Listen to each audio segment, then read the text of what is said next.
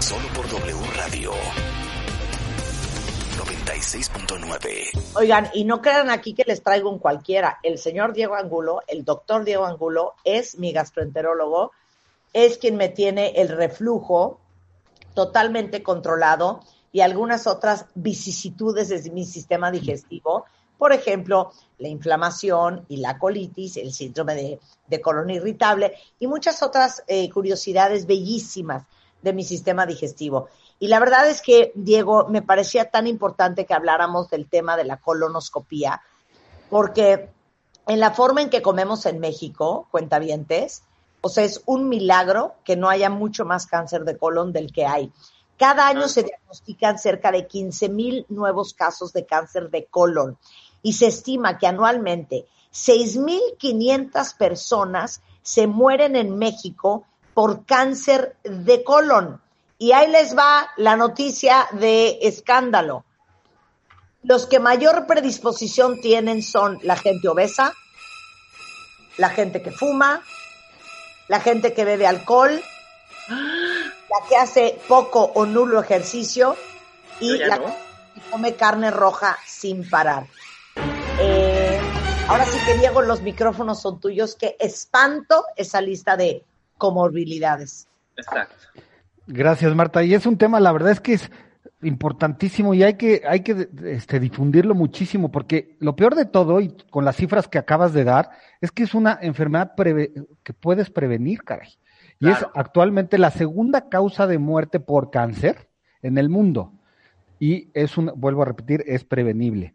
¿Por qué es prevenible? Porque el cáncer de colon tarda mucho en crecer, mucho crecer, y crece como una verruguita dentro del colon. Y con el tiempo va creciendo, con los años va creciendo y nos da tiempo para poder diagnosticarla, quitarla y pues evitar el cáncer de colon, ¿no? Claro, lo que pasa es que me imagino que ahorita vamos a entrar a profundidad del tema, pero ha de ser medio silencioso. Totalmente silencioso, o sea, ya, o sea, cuando da síntomas es que pues generalmente ya está muy avanzado. Ese es justo el tema. A ver, entonces empecemos de cero. Clases de anatomía con el doctor Diego Angulo. Venga onta el colon, de medir cuánto mediría, de ancho cuándo tendría, es el grueso, es el delgado, qué onda con el colon, quiero toda la fisiología y la anatomía del colon.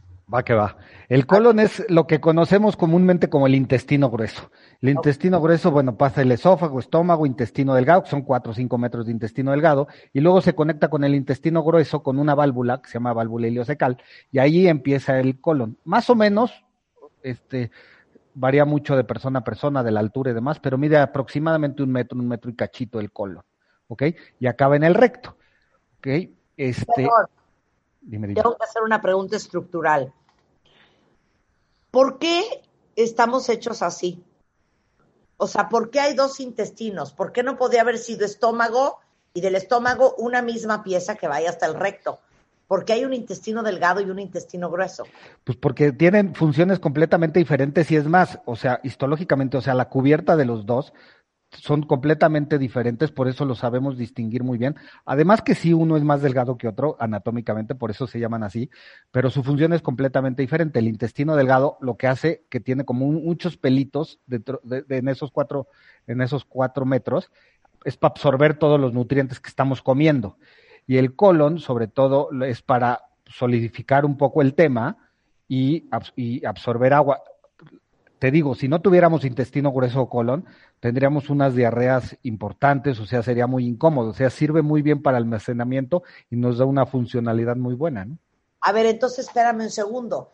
Cada vez que nos comemos algo, no importa si es un sope o si es un bolillo o si son unos tacos, el intestino delgado es el que toma los nutrientes del bistec, los nutrientes de la tortilla, los nutrientes del queso, y una vez que ya absorbió todo lo que hay, el, digamos que todo el jugo que hay que sacarle a, ese alimento, el jugo queriendo decir todos los minerales, todas las vitaminas, etcétera, etcétera, ya queda pues ahora sí que una caca. O sea, ya queda que ya no sirve para nada, ¿no? Eh, ya no sirve, ya no se puede absorber ya, y eso hay que desecharlo, justamente. Ok, entonces pasa al intestino grueso.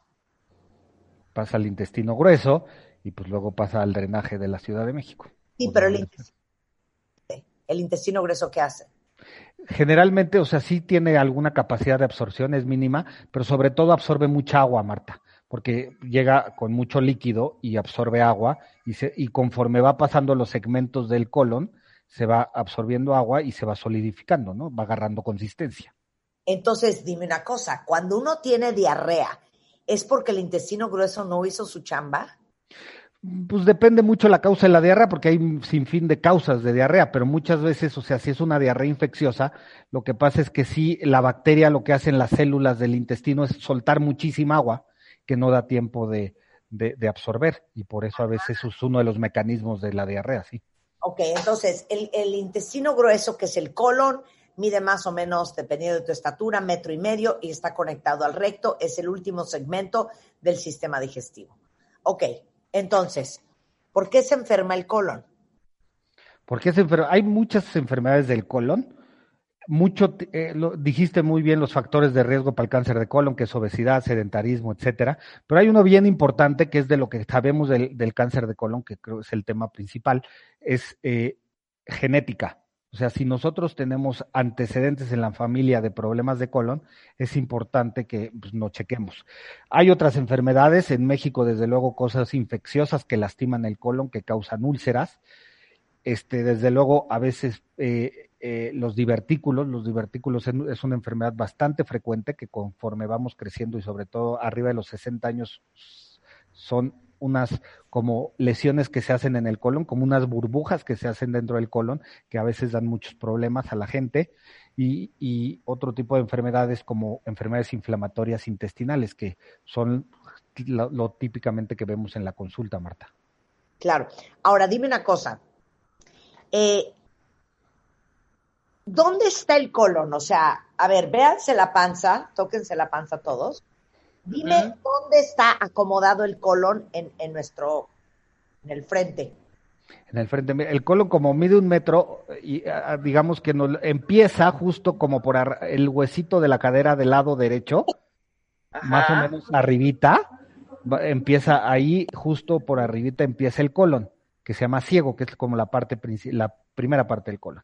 Luego Ajá. va subiendo por todo el abdomen y llega abajo del hígado, abajo de las costillas del lado derecho. Ajá. ¿ok? Sube todo eso y luego cruza del otro lado, se llama colon transverso porque además atraviesa todo el colon, digamos por arriba, casi por, a, por, a, por la boca del estómago, un poquito abajo, arriba del ombligo, Ajá. y cruza para el otro lado, abajo de la costilla, y de ahí se va para abajo, y luego ya se va como hacia atrás, se va yendo hacia atrás, que se va formando el recto. O sea, prácticamente cubre todo, todo la periferia del, del, del abdomen. Por eso te duele adelante y atrás. Claro, es lo que te iba a decir. Cuando te da una colitis infernal, Hombre. que te meten, que te metieran como un puñal en el recto. Uh -huh. O sea, sientes unas contracciones horrendas. ¿Por qué pasa eso? Pues sí, porque además esa parte del, del, del, cuerpo es muy sensible, tiene muchas terminaciones nerviosas y cuando llega a afectar el recto, pues sí, es una sensación muy, muy incómoda, ¿no? Oye, ahora dime, dime otra cosa cuando dicen, es que traigo una colitis, ¿estás embarazada? No, idiota, traigo colitis. O sea, ¿por qué se te inflama la panza? ¿Por qué se te distiende el abdomen cuando traes colitis? ¿Es porque se distendió el colon? Definitivamente. La gente que tiene colitis, que es el nombre correcto, es síndrome de intestino irritable, uh -huh. una, la, el principal síntoma es distensión, inflamación, te sientes como embarazada, o sea, crece tu panza porque literalmente el colon se distiende y esto es porque se produce mucho gas dentro del colon por muchas razones y entonces se va dilatando el colon y se va inflando y eso duele y molesta, uh -huh. ¿no? Y es pura inflamación.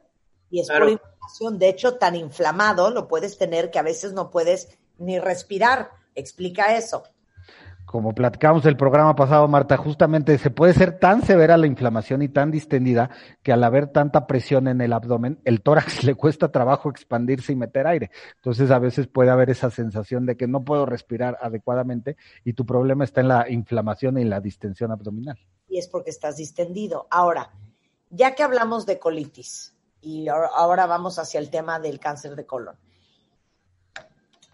hay tanta colitis en México o tanto síndrome de intestino irritable, el SII, que la pregunta obvia sería, la gente que tiene problemas con el colon, ¿puede acabar haciendo un cáncer?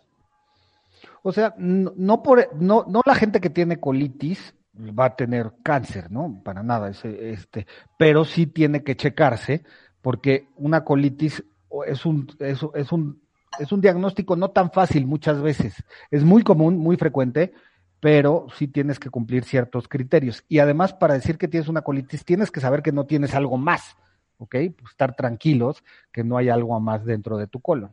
Entonces, pues, no, no, o sea, es un poco irresponsable decir, no, es colitis y punto, se acabó. Entonces, tienes que saber que el colon está sano, ¿no? Por eso. Claro. Y puedes Oye, tener doctor, un colon sano y de todos modos tener colitis.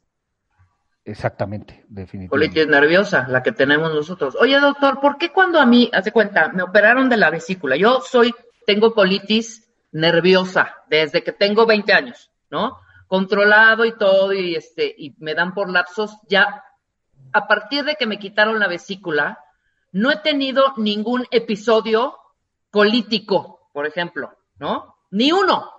O sea, eso fue hace año y cacho. ¿Tiene algo que ver? Pues yo sí, posiblemente tema, parte de tu colitis no era puramente colitis y tenía uh, tu- la vesícula forma una parte esencial de la digestión porque pues echa todos los líquidos biliares que hacen la, la mayoría parte de la digestión de las grasas. Entonces seguramente pues, estabas enferma de la vesícula y no era tanto tu colitis, sino tu problema era vesicular, por eso te curaste, porque una alguien que tiene colitis real como un síndrome de intestino irritable, pues no, la, no la, la cirugía de la vesícula no le va a ayudar para lo nada. que te acaba de decir el doctor Reques no tiene nada que ver. Tú no tienes colitis. Entonces, ¿por qué todo el tiempo los doctores me decían y me tomé tratamientos para la colitis durante tanto No, tiempo? ¡Qué horror! Era un tema de vesícula, no era un tema de colitis, ¿ya viste? Exactamente. Ah, bueno. Oye, ahora, dime otra cosa. Regresando del corte, vamos a hablar de qué es la colonoscopía, qué es lo que buscan, cómo se hace, qué es lo que ven, cada cuánto hay que hacérsela, quién se la tiene que hacer. Y esto es alarma y alerta y consejo para todos los que nos están escuchando si ya están en edad de merecer una colonoscopía y de una vez una colonoscopía. Eh, eso vamos a hablarlo con el doctor Diego Angulo regresando, no se vayan. ¿Por qué engañar? ¿Por qué engañar?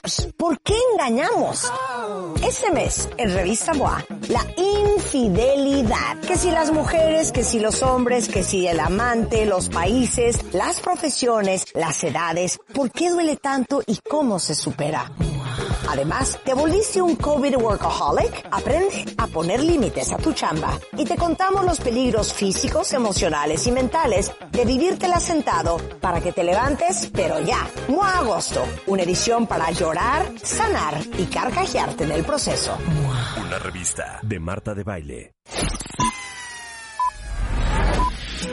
dancing, she's prancing, she's da da da da dancing.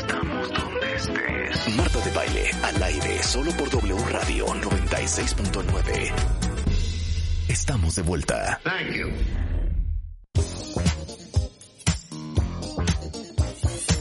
12, tre- eh, 11.31 de la mañana en W Radio. Qué bueno que siguen con nosotros porque estamos platicando con el doctor Diego Angulo. eh, pues ya yo diría que gastroenterólogo de cabecera del programa. Él es gastroenterólogo eh, por la UNAM. eh, es parte del el Centro Médico ABC del Hospital ABC aquí en la Ciudad de México. Aparte, él es, eh, tiene una especialidad en endoscopía y aparte es parte del Consejo Mexicano de Gastroenterología, el Consejo Mexicano de Endoscopía Gastrointestinal y también de the American Society of Gastrointestinal Endoscopy. Y estamos hablando de la colonoscopía porque es de susto cuentavientes que en México anualmente 6.500 personas se mueren de, causa, de cáncer de colon. Porque uno se imagina, estamos de acuerdo, que si tienes cáncer en el colon, vas a empezar a hacer popó con sangre, vas a estar retorciéndote de dolor.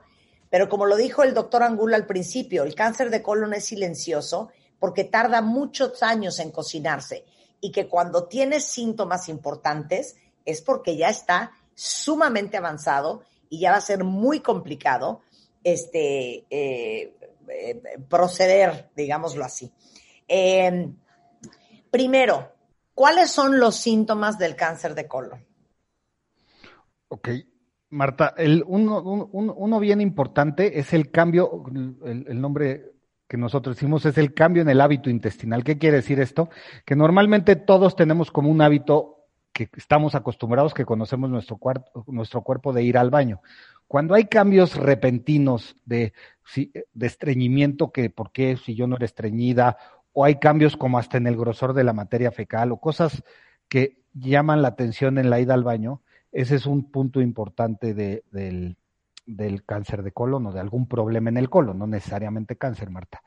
Otra cosa bien importante es el sangrado, sangrado de tubo digestivo bajo, o sea, normalmente podemos ir al baño y vemos y hay que fijarse, asomarnos no está tan mal porque puede prevenir cosas y ver rojo la taza con un sangrado o vino color vinoso como si fuera un vino de mesa en, el agua del, del excusado.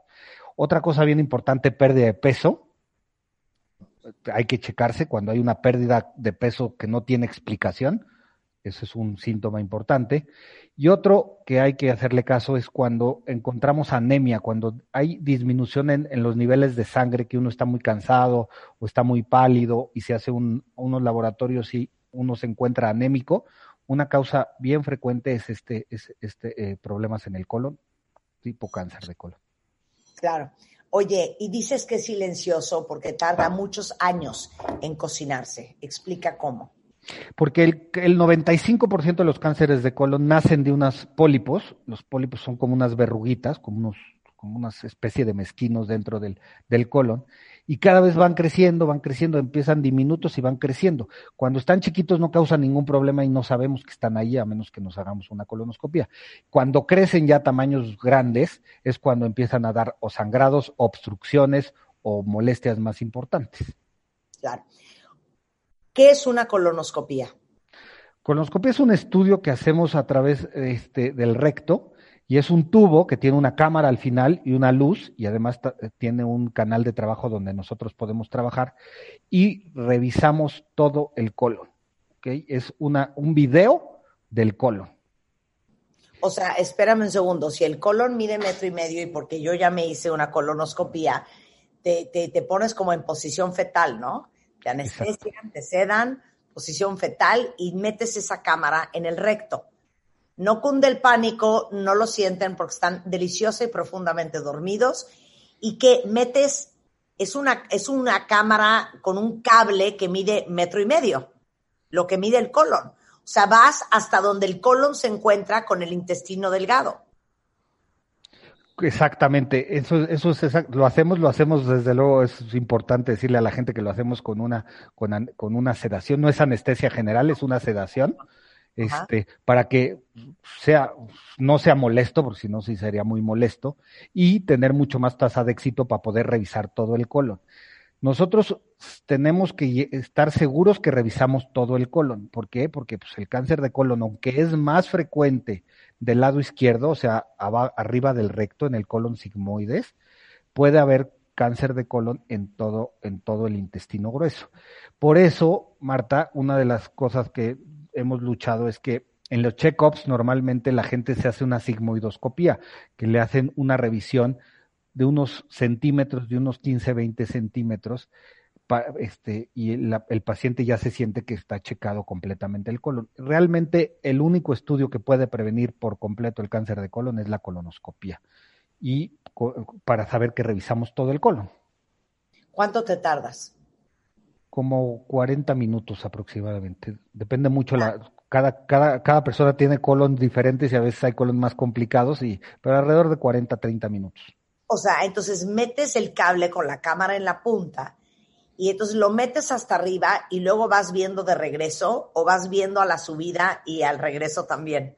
Generalmente, o sea, nuestro primer objetivo es entrar hasta, hasta donde empieza el colon y de salida vamos revisando todo. Es importante que, como, como todos los, los, los órganos que tienen, son huecos, están colapsados, tenemos que meter aire para, para abrirlo y poder revisar. Actual, y eso antes era un problema porque eso hacía que después de la colonoscopia fuera muy incómodo, te quedabas con una sensación extraña de aire y de gas.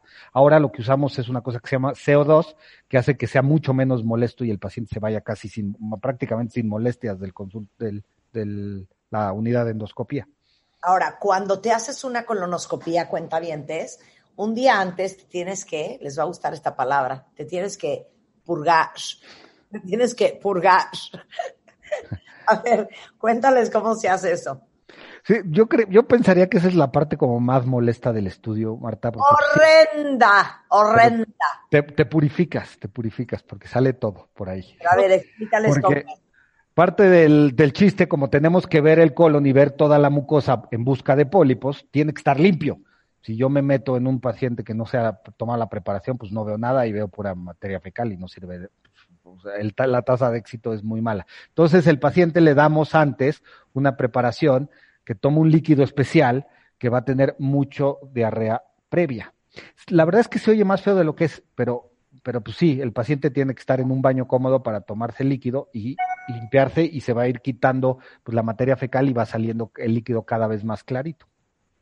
Entonces, literal, ¿qué, qué me tomé? Se llama Nutelli, ¿no? ¿Cómo se llama? Nul- Nulitelli es el más frecuente. Ahora hay cosas más amigables que no son tan pesadas, pero hay. Entonces hagan de cuenta que se meten dos litros de esa preparación y empiezas a ir al baño y no es una diarrea de esas de "Ugh", con tenesmo, no, eso no es.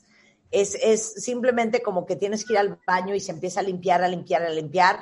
Yo creo que lo más doloroso de, de la colonoscopía es que a partir de las 2 de la tarde del día antes, pues ya no puedes volver a comer hasta después de la colonoscopía para que esté totalmente limpio tu colon.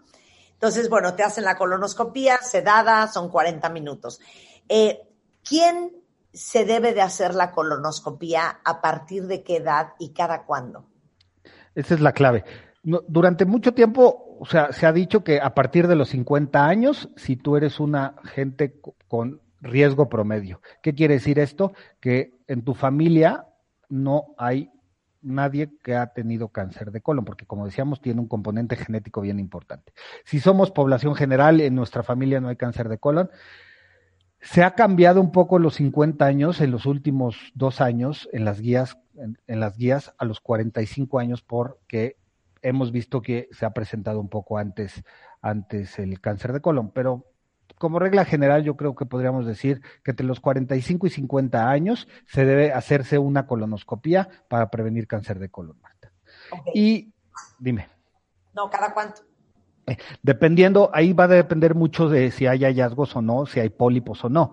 Si no hay pólipos, pues, una colonoscopia se puede eh, hacer cada 10 años sin mayor problema, si no se presentan síntomas antes. Pero que nos hagamos una colonoscopia y no encontramos mayor cosa, ninguna lesión de riesgo, es seguro hacerla cada 10 años. Ok. Si ah, existe cáncer de colon en tu familia, Depende, ahí es importante, es depende la edad de diagnóstico que le hicieron a tu familiar el cáncer de colon. Volvemos a, la, a los 50 años. Si fue antes de los 50 años, se debe hacer 10 años antes del diagnóstico de tu familiar o, este, o, a los, o empezar a los 45 años. ok. A ver, ahora, ¿a quién le conviene hacerse una colonoscopia? ¿Por qué te deberías hacer una colonoscopia? Ok, eh, lo más importante de la coloscopia, volvemos a lo mismo, es prevención de cáncer de colon. ¿Por qué? Porque ¿qué hacemos en la colonoscopia? Cuando vemos el pólipo, tenemos la opción de quitarlo. ¿ok? Y si lo podemos quitar, podemos, humanamente posible, curar el cáncer de colon. ¿ok? Podemos también, en su caso, detectar lesiones tempranas. Si ya creció algo de cáncer de colon, lo podemos agarrar en etapas tempranas y poder hacer el cáncer de colon tratable y curable. Entonces, todo paciente arriba de los 50 años y luego empezamos con los pacientes que tienen síntomas. Y como empezó la, como empezó la plática, la colitis, no todo en esta vida es colitis, entonces sí tenemos que checar que el colon está bien. Entonces, los pacientes que sufren mucho del, del, del, del, tema del colon, de inflamación y demás, es una, es una indicación que hay que checarse en algún momento, porque además podemos además de prevenir el cáncer de colon, podemos ser mucho más eficientes en el tratamiento y ayudar a, a los pacientes y checar que no tengan algún otro tipo de cosas, no como Claro. divertículos y demás.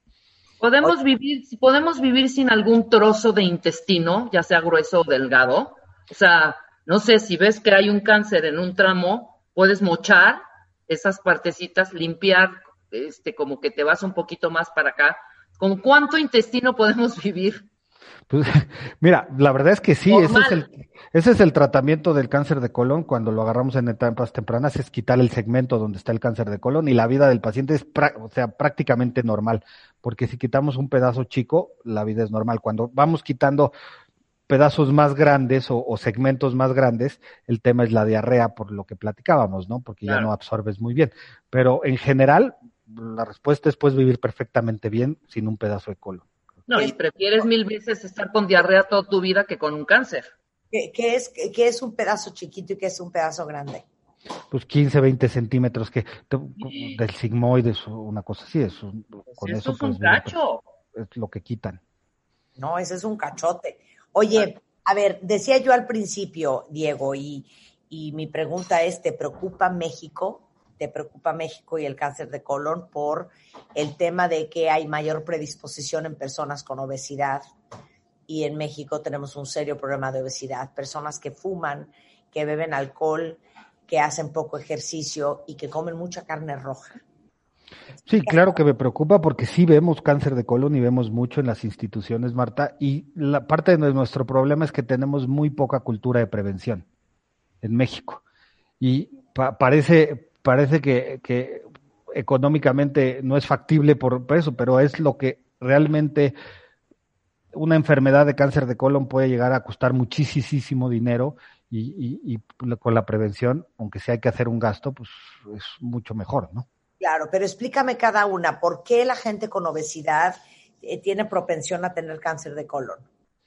Pues mira, hay, hay- o sea, hay muchas teorías, Marta. No estamos, hay ciertos alimentos que pueden pre- predisponer al cáncer de colon, los, como dijiste, las carnes rojas, este, muchas veces el estreñimiento por la inflamación constante del colon, pero, pero realmente no sabemos el por qué. Hay muchas cosas que todavía desconocemos, pero sí sabemos que la obesidad y la genética importantísimas. Claro, la gente que bebe mucho alcohol. La gente que vive mucho alcohol tiene cierta predisposición a ciertos cánceres, ¿sí? Uno de ellos es colon, otro de ellos es páncreas, y porque pues el, el, el, el- alcohol tiene muchas, muchos efectos que a largo plazo pueden lastimar las células y cambiarlas a cáncer, ¿no? Claro. Oye, eh, tengo una serie de preguntas interminable aquí en este en Twitter de muchos cuentavientes atentos a estar escuchando esta conversación. Eh, y dicen aquí varios, oye, Diego, qué preocupación, porque a mí me quitaron el colon completo, me hicieron anastomosis de intestino delgado al recto. ¿Por, Charlie? ¿Qué es eso? O sea, porque le quitaron, sí, pues alguna enfermedad tuvo bastante grande que fue necesario quitar todo el colon. Y entonces estos, y pueden conectar el, el, el, el- se saltan toda la conexión y el cirujano conecta el intestino delgado al recto. Lo que pasa que estos pacientes en general sí tienen unos temas de diarrea importantes, ya nos platicará este cuate, pero, pero Sí. sí generalmente cambia la vida. Claro. Oye, esta es una muy buena pregunta. Dice aquí Fab, eh, si tengo divertículos, ¿tengo que hacerme una colonoscopía? No por el tema de los divertículos, no, pero, o sea, puede haber las dos cosas, puede haber pólipos y puede haber divertículos. En general, los divertículos ahí están, generalmente no se tratan a menos que se complique, pero como cualquier otra persona se debe hacer su colonoscopia de control. Mira, aquí dice Mareli, de verdad mucho cuidado. Mi madre murió de cáncer de colon. Eh, ¿Por qué salen los pólipos? Pregunta Marlos, Diego. Porque hay un cambio en los genes de las células y se empieza a malformar y empieza a crecer esta, esta- este pólipo. Hay algunos tipos de, hay diferentes tipos de pólipos, algunos más agresivos y con más riesgo de presentar cáncer de colon, pero es un cambio en la célula que hace que crezca. Claro. Eh, ah, Charlie nos aclara que tuvo un cáncer muy agresivo de colon, eh, con metástasis en el hígado, y ahorita está en recesión y por eso le hicieron eh, lo que le hicieron. Oye, esta es una muy buena pregunta. Eh, yo me hice una colonoscopía, dice Ile, hace como cuatro o cinco años. Tiene una colitis crónica espantosa, tiene muchísimo reflujo, eh, con dolores muy fuertes cuando está estresada y le dijeron que probablemente tenía una hernia hiatal. ¿Tiene que hacerse otra colonoscopía? Si la colonoscopia fue completamente normal, este, pudiéramos, ya podemos estar tranquilos que su colon está sano. Definitivamente, los, yo sí recomiendo que los pacientes que tienen muchos síntomas, a lo mejor no esperarse 10 años, 10 años y sí hacer la colonoscopia antes, pues para checar que estás bien y la tranquilidad de que podemos estar dando medicamentos para el problema que ella tiene, sin, sa- sabiendo que el tubo digestivo está sano, ¿no? Claro.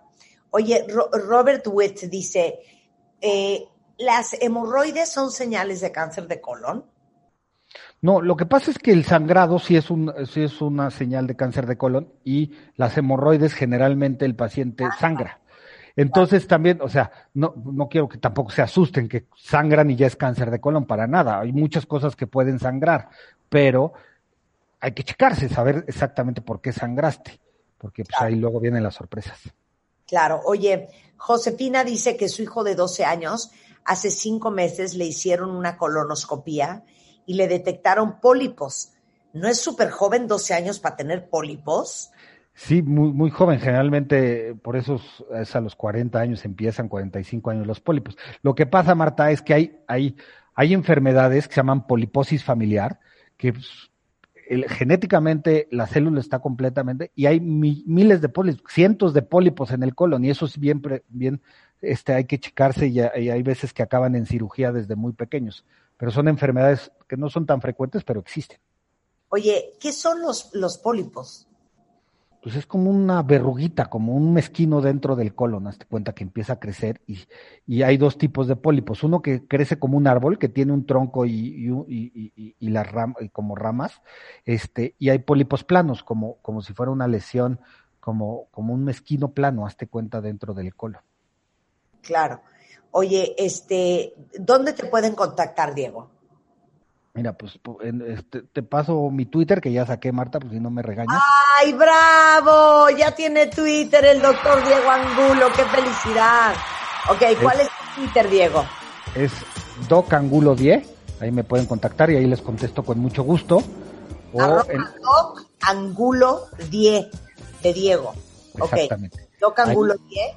con mucho gusto las preguntas ahí se las podemos contestar o en el consultorio o en mi o en mi mail que es les digo mi mail es d de Diego angulo arroba g de gato e de Ernesto integral punto org A ver, de Angulo arroba geintegral.com punto org punto org. Dios de mi vida, otra vez. ¿Cómo es? de angulo Ajá. arroba ge integral punto org Perfecto. Y el teléfono del consultorio es 5272 4919, me lo sé de memoria porque hablo diario. 5272 4919 y 5271 9293. Eh, toda la información del doctor Diego Angulo, con mucho gusto se las pongo ahorita en Twitter. Si alguien ocupa hacerse una colonoscopía, una endoscopía, eh, si tienen reflujo, si tienen este colitis o cualquier otro problema gastrointestinal, pues ponemos a Diego al servicio de la comunidad de cuentavientes. Diego, muchísimas gracias como siempre. No, gracias a ti Marta gusto. Oigan, este, cuentavientes, alegrías, alegrías, alegrías. Fíjense que todos ustedes que son pequeños y medianos empresarios, eh, pregunta, ¿cuántas, ¿cuántas ventas no han perdido porque no aceptan tarjeta de crédito en su establecimiento? Pregunta para todos nosotros consumidores, ¿cuántas veces eh, o cuándo fue la última vez que pagaron una comida, un regalo, el súper, la ropa en efectivo? O sea, creo que ya es cada vez menos gente trae efectivo y ahora que estamos, eh, que hemos estado pidiendo nuestras cosas a casa, prácticamente todo lo pagamos con tarjeta para que nos llegue a la puerta de nuestra casa. Para todos los emprendedores, para todos los microempresarios que nos escuchan, déjenme les paso un dato. En promedio, las personas tenemos tres tarjetas bancarias y por eso cada vez usamos menos el efectivo. Imagínense, en promedio cada uno de nosotros tenemos tres tarjetas. Y justo por eso, iSettle esta increíble herramienta para recibir pagos de tarjeta, eh, les da la oportunidad de que ustedes, a lo que sea que se dedican, en donde sea que estén, lo que sea que vendan, siempre puedan eh, dejarles a sus clientes pagar con tarjetas. Entonces, ahorita para ayudarlos en una super promoción, iSettle, para los nuevos usuarios que se registren, les ofrece 0% en comisiones durante 30 días hasta juntar 100 mil pesos en ventas durante el mes de agosto. Y para los que ya usan iSettle, todo el mes de agosto no les van a cobrar comisión. Entonces, entren ya, iSettle es una maravilla, es iSettle, o sea, es I Z E T T L E y pueden aceptar pagos con tarjetas Visa, Mastercard, Samsung Pay y obvio hasta American Express. Toda la información isettle.com diagonal MX diagonal cero guion medio comisión.